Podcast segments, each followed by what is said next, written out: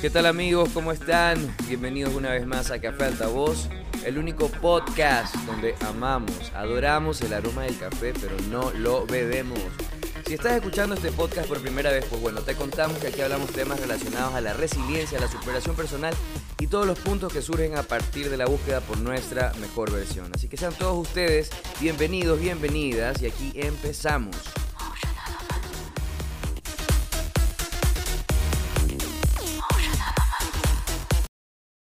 ¿Qué tal amigos? ¿Cómo están?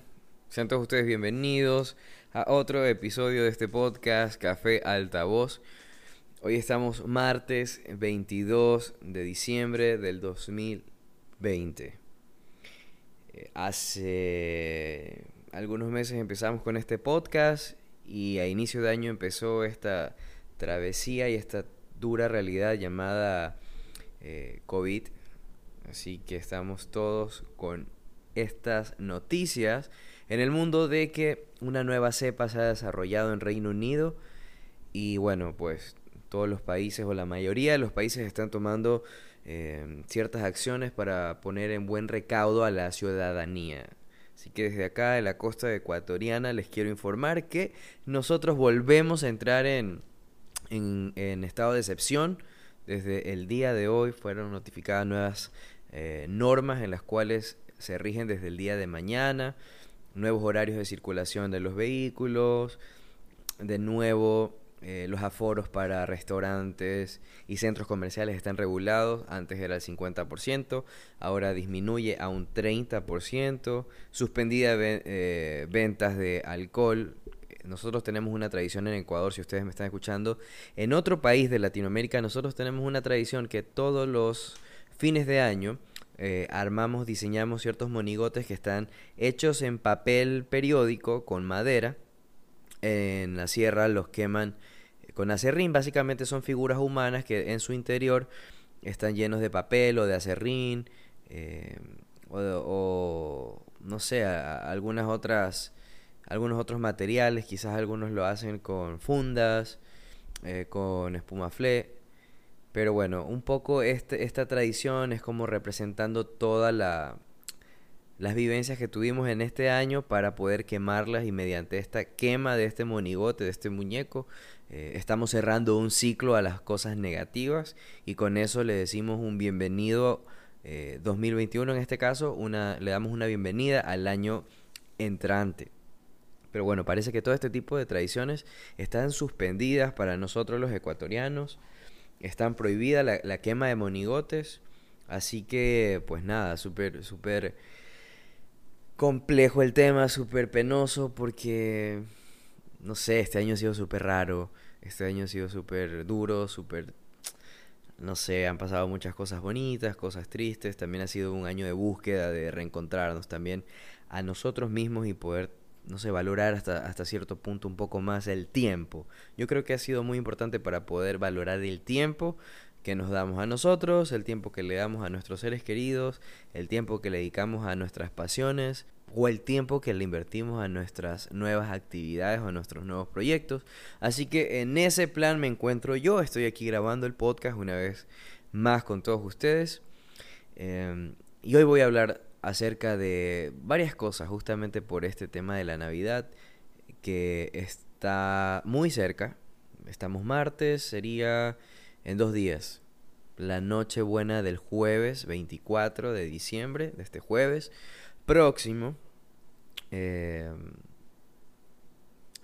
a ti que me estás escuchando, de donde sea que te encuentres, eh, me siento muy contento de que puedas estar aquí escuchando este podcast, disfrutando tu día, trabajando, manejando, limpiando la casa, eh, no sé, cualquier actividad que estés haciendo, creo que todos, absolutamente todos, nos sentimos muy afortunados por poder estar contando esta historia, que, que si bien es cierto, ha sido muy duro y nos ha dado muchas eh, lecciones, como dije al inicio, pero sobre todo también nos estaba haciendo parte de esta historia, ¿no? De, de este colapso mundial, político, cultural.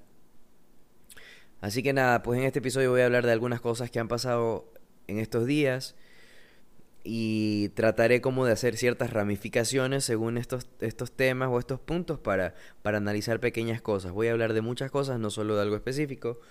Em, antes de ayer, en el fin de semana, me dediqué a ver un documental que salió y me llamó mucho la atención. Como saben, em, pues bueno, en algún episodio comenté que yo tuve una banda de punk. Entonces este, este documental se llama Rompan Todo. Un documental de la historia del rock en español. Y me pareció muy importante como todo lo que pude palpar y ver, porque hay un libro que a mí me marcó mucho eh, este año también, que lo aproveché para leerlo eh, en este tiempo de cuarentena y el confinamiento, que no podía salir, entonces me, me, me, me envolví en este, en este libro que se llama Fabricantes de Miseria y es, es un libro que habla sobre ciertos entes sociales de toda Latinoamérica, políticos, empresarios, sindicatos, militares, curas. Entonces encierra como un, espectro muy amplio de lo que es Latinoamérica eh, de una forma muy global y cómo este tipo de entes o estas autoridades de turno van construyendo una historia decadente dentro de la política, que obviamente son las que toman las decisiones para que en los países surjan ciertas problemáticas ya sea por devalúo de la moneda, por casos de corrupción, por abuso de poder, eh, y un sinnúmero de casos que cada uno de ustedes que me está escuchando, porque estamos hablando en español, sabe y ha vivido en algún momento de su vida. Entonces, este documental Rompan Todo hace una analogía un poco entre eso, ¿no? Entre, entre la decadencia latinoamericana de la situación política y económica durante varios años, desde los 60, 50, hasta la actualidad. Entonces, cómo el movimiento de la música del rock and roll en México y en Argentina pudieron contribuir a crear una escena o un movimiento en el cual los jóvenes supieron decir o intentaron decir muchas cosas. Entonces, traigo a colación este documental porque es muy importante Em, como resaltar de que sí, ¿no? O sea, las épocas van cambiando y siempre lo hablo en el podcast, que, que la forma de comunicarnos ha cambiado, la forma en la cual eh, nos relacionamos unos con otros es totalmente distinta. Pero hay algo que yo quiero resaltar de este documental, es que en el documental em, se muestran a ciertas bandas que pudieron, eh, ¿cómo sería la palabra? Un poco traspasar fronteras poder llegar a otros países, ser conocidos en otros países, que sus canciones sean coreadas y cantadas en otros lugares muy lejos de, su ciudad de origen, como Soda Stereo, eh, como El Tri de, México, em, como Spinetta, Charlie García, Fito, es bueno, em, Maldita Vecindad.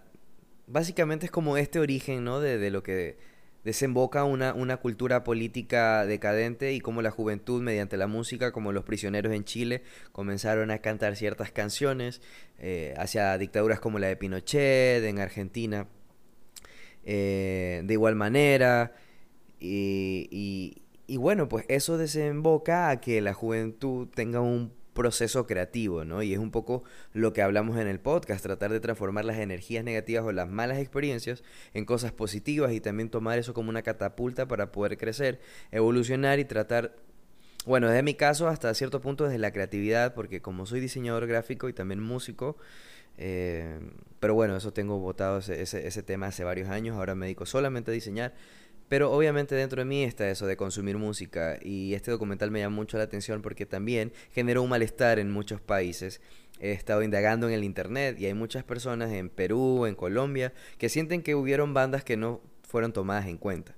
Entonces quiero hacer un poco esta polarización, quiero hablar del rock como una polarización o una analogía entre ser espectador o ser protagonista.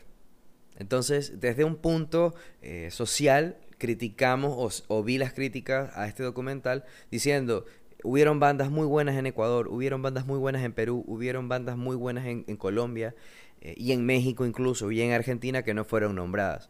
Pero hay que entender una cosa, que el documental surge en Netflix. Y Netflix es indudablemente es el nuevo cine, es la nueva taquilla online del futuro en el cual vemos eh, televisión prepagada y nosotros consumimos el, el contenido que queremos. O sea, es un proceso selectivo. Entonces, tratar un poco de indagar o, de cuestionar el por qué una banda estuvo o no estuvo, yo creo que tiene mucho que ver. Y aquí entra la parte del trabajo del emprendedor, el trabajo del creativo, el trabajo del empresario, del trabajo de, la persona que quiere pasar esa línea de ser un espectador a tratar de, de tener protagonismo en algo, ¿no? Y yo llegué a la conclusión de que si existen bandas muy buenas que no lo dudo porque conozco bandas muy buenas de Ecuador, sobre todo en mi territorio, que no estuvieron ahí, es porque indudablemente eh, no se consumió de la misma forma que en Argentina o en México eh, un movimiento que dejó de ser movimiento para convertirse en una industria. Entonces, al momento de hablar de una industria, están surgiendo eh, ciertos factores que intervienen en esa producción musical, que si bien es cierto, es contestataria, es radical, o tiene segmentos de una cultura o tratar de promover una, una cultura mucho más autóctona como era Café Tacuba o Maldita Vecindad en México, como esa gana del rockero de decir, no, yo también tengo el folclore, yo también tengo la parte campesina, yo también vengo de la sierra, vengo de la costa y esto es lo que soy, haciendo un contraste con el rock británico o el rock de Estados Unidos. Pero alejándonos del espectro del rockero, no rockero, eh, lo que quiero mencionar, lo que quiero aterrizar un poco la idea es que si nosotros queremos ser tomados en cuenta en nuestra vida, en nuestro trabajo, en nuestra familia, en nuestro barrio, tenemos que hacer el ejercicio de trabajar constantemente. Y es lo que siempre digo, si tú eres fotógrafo, si eres copywriter, si eres publicista, si eres cineasta, si eres poeta, eh, si eres arquitecto, eh, creo que es súper mal plan ponerte a criticar por no formar parte de o no ser tomado en cuenta de, que es lo que yo hice hasta cierto punto. Y siempre lo menciono, que en mi país o en mi ciudad a mí no me va bien. Entonces lo que traté fue de enfocarme y ser honesto conmigo y decir, ¿sabes qué? Yo soy diseñador gráfico, a mí me gusta lo que están haciendo en Europa, a mí me gusta estar, eh, lo que está haciendo eh, Reino Unido, me gusta lo que se está haciendo en Inglaterra y y yo hasta cierto punto no pertenezco a esta cultura eh, latino, bueno, soy latino, pero no pertenezco a esta cultura del folclore como tal. Yo vengo un poco más de, del sistema cosmopolita. Yo viví en Brooklyn, en Bronx, en New Jersey. Eh, entonces, al estar un poco más cercano al, al capitalismo, de cierta forma, el consumo de mi cultura visual, desde muy pequeño que estaba en la escuela, cambió rotundamente. Entonces, en mi bagaje mental y en mi psiquis y en mis recuerdos nostálgicos de la niñez y adolescencia que la viví en Estados Unidos, eh, es un reflejo de los, del lenguaje visual que yo transmito en la actualidad. Porque si bien es cierto, si me hubiese criado mucho más al campo, o, mucho más a la montaña, o mucho más a un sector rural, mi bagaje cultural quizás estaría delimitado un poco más a la tradición, a, a lo cotidiano, cosa que lo veo perfecto y muy bello. Pero en este punto que hablamos de de tratar de, ser reconocidos. Porque fue lo que vi en, en, los comentarios de este documental, de por qué no salió esta banda, por qué no fue esto, por qué no salió este cantante. O sea, brother, tú que me estás escuchando, si tú quieres formar parte de una revista, si tú quieres salir en un documental, tienes que trabajar y dejar de hacer lo que hacen siempre. Y es lo que yo, yo siempre he criticado, y por eso soy como el desertor de la cultura montubio manavita, que es, eh, es, lo que representa un poco más acá en mi ciudad, Em, mi forma de representarme como individuo externa es distinta. Yo no uso sombrero, yo no uso machete, yo no he vivido en el campo, em, no tengo esta tradición oral que ahora se acostumbra en Navidad de, de, hablar de contrapuntos, eh, no sé, una, una tradición mucho más de versos, de amorfinos, no pertenezco a ese mundo porque yo me crié en un mundo más cosmopolita, en una ciudad eh, muy capitalista, muy consumista, pero hasta cierto punto no me puedo renegar a eso que, que, que para bien o para mal yo absorbí desde pequeño. Entonces, cuando entiendo que mi pasión es diseñar y que ser diseñador gráfico era muy distinto a lo que me enseñaron en la universidad. Comencé a trabajar por mi cuenta, comencé a trabajar por mi cuenta, por mi cuenta, por mi cuenta, por mi cuenta. Y es lo que estoy haciendo ahora. Si bien es cierto, aquí no me conoce nadie, no tengo muchos clientes. Bueno, sí me conocen mis clientes. Cada vez hay más clientes que llegan. Pero lo que quiero decir con esto es que si nosotros queremos, tra no sé, trascender fronteras, hay que hacer otra cosa. Si yo veo que de repente hay un diseñador que a mí siempre me, influyó mucho, que es Pablo Iturral de, de, la ciudad de Quito, y él habla mucho de la dualidad de la gráfica ancestral para poder entender eh, esa, semiótica de los símbolos ancestrales que, que vienen en nuestra cultura inicial como sociedad. La traslada un poco a la parte conceptual de creación de marcas. Yo no me puedo alejar tampoco de, de de mi bagaje eh, de Times Square, de Queens, de los letreros, de las luces de neón, em, de las pantallas LED que ya existían, de la publicidad en trenes, del stop motion que existía en el subway, porque existían ideas locas, del advertising y del BTL que existía mucho antes de que, de que la publicidad eh, fuera de línea o, fuera de lo tradicional existiera en Latinoamérica. Yo ya la estaba viviendo en Estados Unidos. Entonces, mi forma de trabajar está muy alienada a lo que, lo que somos y creo que eso es lo que pasa en Latinoamérica. Es muy importante viajar y es lo que yo hablaba con un amigo acerca de eso. Decíamos, ¿sabes qué? Lo que sucede es que vemos en el documental que ellos tuvieron que emigrar y exiliarse porque fue tanto el punto que no los dejaban tocar los rockeros mexicanos en un punto fueron censurados, no existía el rock, ya después no se podían hacer conciertos, la represión y cosas que han pasado en toda Latinoamérica. Pero vamos, nos quedamos en la esquina del barrio tratando de sentirnos muy rockeros por, por tocar con los amplificadores más, más sucios, más rockeros, que suenan más feos. Pero en el fondo queremos también ser una super estrella. Y esto es algo que también quiero hacer en paréntesis. Mucho se habla de que el ego es malo, mucho se habla de que no debemos ser egocentristas, pero en el fondo todos queremos ser protagonistas. Todos queremos ser protagonistas. Entonces, por una parte está nuestra costumbre de, de victimizarnos y decir, no, es que no nos quieren tomar en cuenta, que el capitalismo eh, o el centralismo, lo que sea, sí, pero desde que existe el Internet para mí no es un pretexto para que tú te estés quejando, o sea, existe el Internet. Yo sé que aquí en las estadísticas, yo sé que hay 50 personas que me escuchan siempre y el resto que ingresan no son, no son estadísticas que se quedan siempre. Estoy, estoy recién empezando en el podcast, pero sé que hay 50 personas que siempre escuchan todos los martes. De ahí sube la, la, tendencia a 150, puede llegar a 90, o puede llegar a 80, o a 100. De repente sube y baja por episodio, pero sé que hay 50, 40 personas que están fijas, fijas ahí escuchando. Siempre, todos los martes. Entonces va a ser un trabajo constante. Yo sé que de aquí a dos años esto se puede un poco, podrá crecer porque pienso abrirme a Instagram y quizás después a YouTube, pero Instagram es como que mi primer foco para un poco involucrar el video y, la parte de, de, la narrativa que estoy teniendo ahora solo en audio. Entonces, como conclusión de, esta, de este proceso que tuve viendo el documental, es que si tú quieres de verdad ser bueno, exponte, tienes que exponerte, tienes que trabajar duro, busca, sal de tu ciudad o, o, o publica en internet, que es lo que hablaba en un episodio con Dani de Colombia o sea, ya con el Internet no tenemos excusa, pero para absolutamente nada.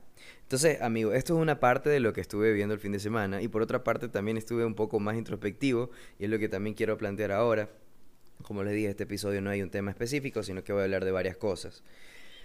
Se acerca Navidad, la economía latinoamericana está eh, en descenso, está cayendo muchas cosas, justamente por las restricciones eh, de movilidad los comercios no abren su totalidad, el aforo del ingreso es limitado, em, no sé, todo hasta cierto punto está más restringido y eso se ve reflejado en ventas y también en, incremento de, trabajo. Mucha gente ha perdido el trabajo, han sido despedidos de grandes cadenas de, de mercados por eso, porque ya no existe el consumo como, como lo era antes de el confinamiento o del COVID. Y por lo visto esto va a seguir, entonces hay que, hay que tratar de reinventarnos como siempre dije. Pero en esta época de Navidad, que indiscutiblemente cualquiera de ustedes me está escuchando, yo voy a ser muy honesto, esta, esta época es de consumo muy grande. Es de consumo inmenso. O sea, no vamos a decir que no pensamos en comprarle así sea a nuestro perrito un nuevo juguete o a nuestro sobrino o a nuestro hijo. O sea, sí está de por medio esta cultura de consumir, de entregar un obsequio. Ojo, que no quiero decir de que esto es lo más importante, porque indudablemente no lo es. Entonces por eso quiero traer este, esta, esta moraleja que, que es un cliché y que cambia un poco de espectro según cómo se la cuenta, pero la quiero volver a contar. Sé que en este episodio no la he contado, pero la suelo contar cuando hablo con alguien de temas de, de valorar de valorarse uno mismo, de valorar lo que realmente puede ser importante en nuestra vida, que se aleja completamente de lo material. Y paradójicamente tiene algo que ver con lo material. Entonces, eh, un poco para, para, analizar este contexto es que en una, en una escena de una película un, un padre le regala por graduación a su hijo un carro eh, el más viejo que tenía. Entonces le dice, mira, ¿sabes qué, hijo?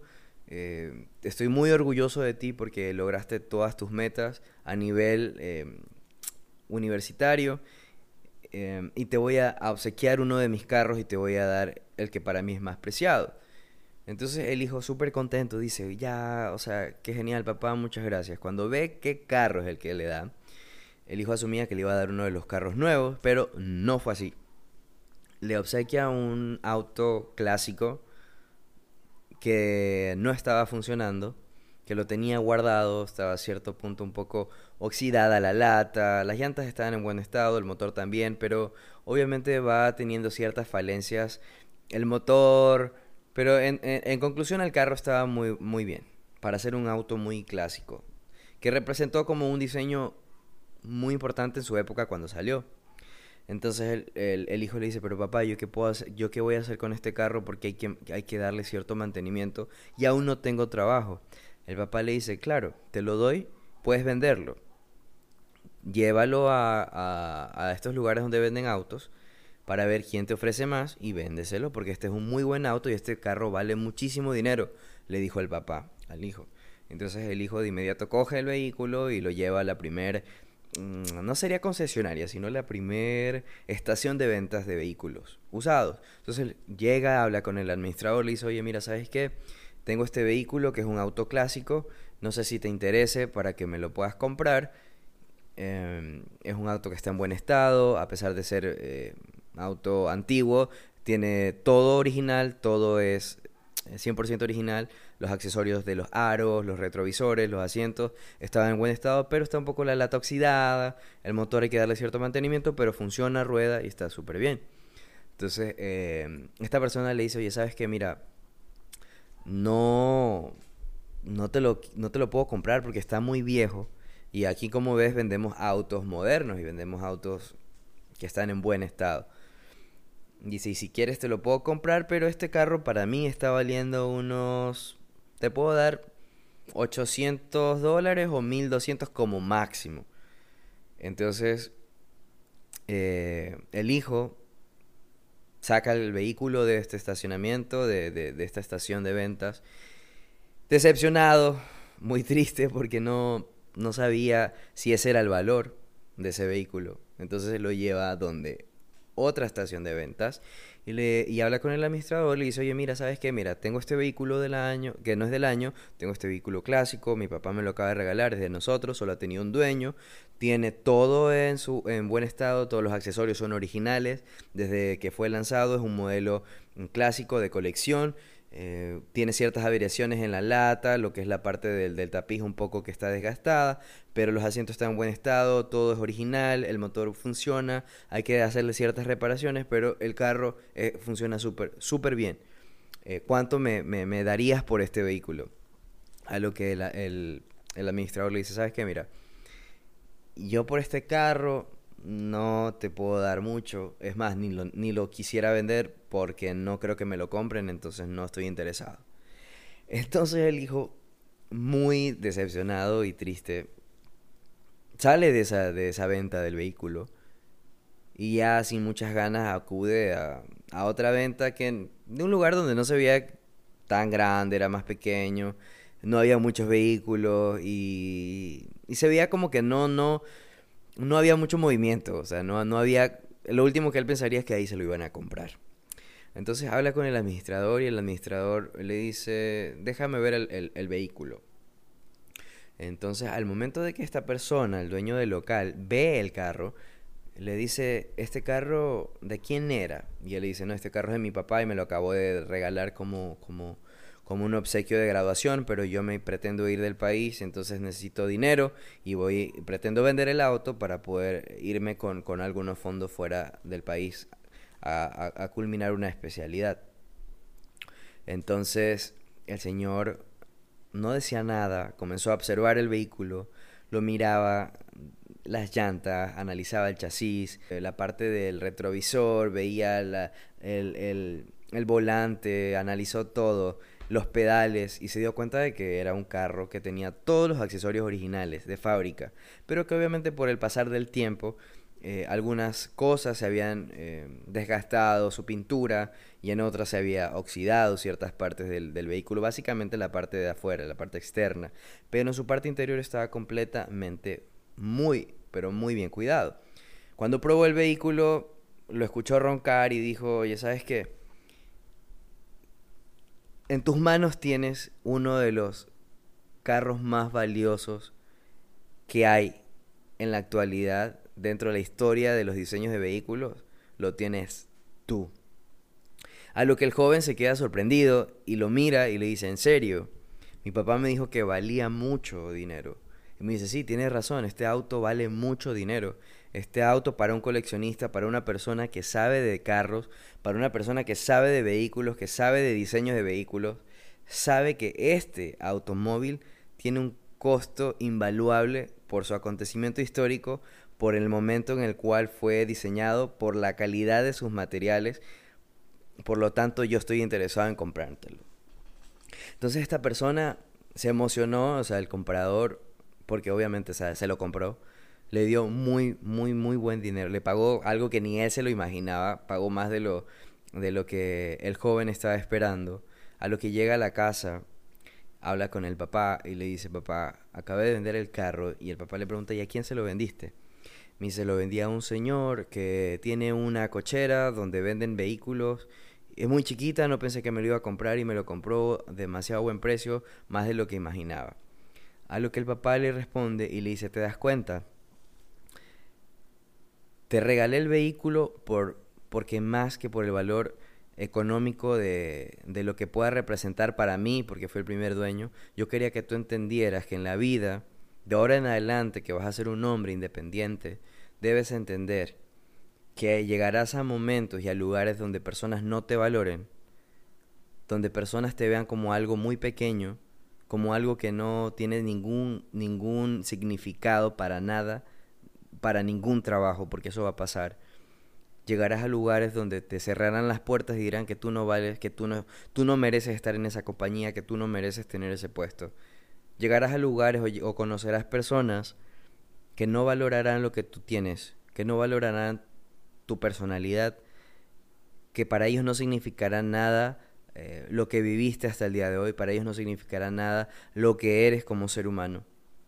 Pero llegará el día en el cual encontrarás un lugar en el cual valoren todas tus capacidades y encontrarás a una persona que valore quién tú eres, una persona que sepa lo mucho que hay dentro de ti el valor inmenso que hay en el ser humano que tu madre y yo formamos. Y en ese lugar tú deberás valorar a la persona que está apreciando lo que tiene enfrente. Porque en la vida te encontrarás a personas que no te valoren, que no quieran tenerte cerca, que no sepan lo más mínimo de lo que pasa frente a sus narices. Pero tú deberás ser inteligente para saber dónde quedarte y dónde irte. Entonces un poco para, para avanzar en el podcast, lo que yo quiero decirles es que así como hablé al inicio del documental y que mucha gente cuestionó y criticó por no aparecer y no ser protagonista, y que como conclusión dije que tenemos que esforzarnos y esforzarnos para hacer lo que realmente amamos y lo que, realmente queremos y que dejemos un poco ese pensamiento de que el ser egocentrista o, tratar de, de sobresalir en lo que amamos está mal, nos mete en ese cuento de que no, que no es humilde. Para el carajo. Para el carajo. Si tú te amas, si tú te quieres, si tú te valoras, el día que llegues a una concesionaria, a una tienda de autos y tú seas el vehículo y no te valoren, tú vas a saber que un pie tienes dentro y el otro tienes que correr para buscar otro lugar afuera que tú no te puedes quedar ahí mucho tiempo, que tú no tienes que estancarte ahí por mucho tiempo, que tú no tienes que soportar no ser valorado, que tú vales mucho. Por eso es importante tener ese ego, no para humillar, no para ofender, sino para que cuando alguien te diga no puedes o tú no vales, en el fondo tú sepas quién tú eres. En el fondo tú tengas las herramientas para poder defenderte. Porque si el mundo se está cayendo, porque si el mundo se va acabando, porque si el mundo se va a acabar y nos queda cada vez menos tiempo para vivir, si esta Navidad es distinta, está fuera de tu país, lejos de tus amigos, fuera de tu casa, sin mucha comida, sin mucha ropa, llegarán días buenos, mejores, donde encontrarás el trabajo perfecto para ti, donde serás tu propio jefe, donde encontrarás personas que estén alineadas a tu pensamiento y conformarán una empresa, donde conformarás tus sueños, donde lograrás lo que te propones. Así sea simplemente tener una tienda en la esquina de tu casa, pero es tu tienda, con tu dinero, con los productos que tú quieres. O quizás sueñas en grande y tienes la idea de tener tu propia compañía y distribuir. Tú vas a hacerlo, tú vas a lograrlo, tú puedes hacerlo. Entonces, llegando a la parte final del podcast, solo quería mencionar esto porque ya se acerca Navidad. Quizás nos van a faltar personas, nos van a faltar brazos, nos van a faltar sonrisas, nos van a faltar familiares, amigos, hermanos cerca, porque nos vemos obligados a no verlos. Pero si tenemos el don de sobrevivir a esta época tan catastrófica, sepamos que valemos mucho y valoremos a quien tenemos enfrente. No perdamos el tiempo ni hagamos perder el tiempo a nadie. Les envío un fuerte, un fuerte, fuerte abrazo. Que tengan una muy feliz Navidad. Este año ha sido un año de limitaciones.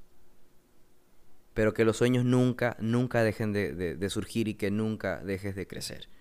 Te mando un abrazo. Disfruta de tu familia, de tu mascota, de tu novia, de tu novio, de tu esposo, de tu hijo, sean felices, disfruten mucho esta época, porque mm, quizás no es lo que estaban esperando. Quizás es duro, quizás es complicado, pero, pero se puede y vamos a hacerlo mejor cada vez y vamos a ser mejores cada vez. Disfruten su martes, muy muy buena Navidad, muy buena noche buena, disfruten y nos vemos la próxima semana antes de fin de año con el último episodio del 2020. Así que nada, pues cuídense y un abrazo inmenso.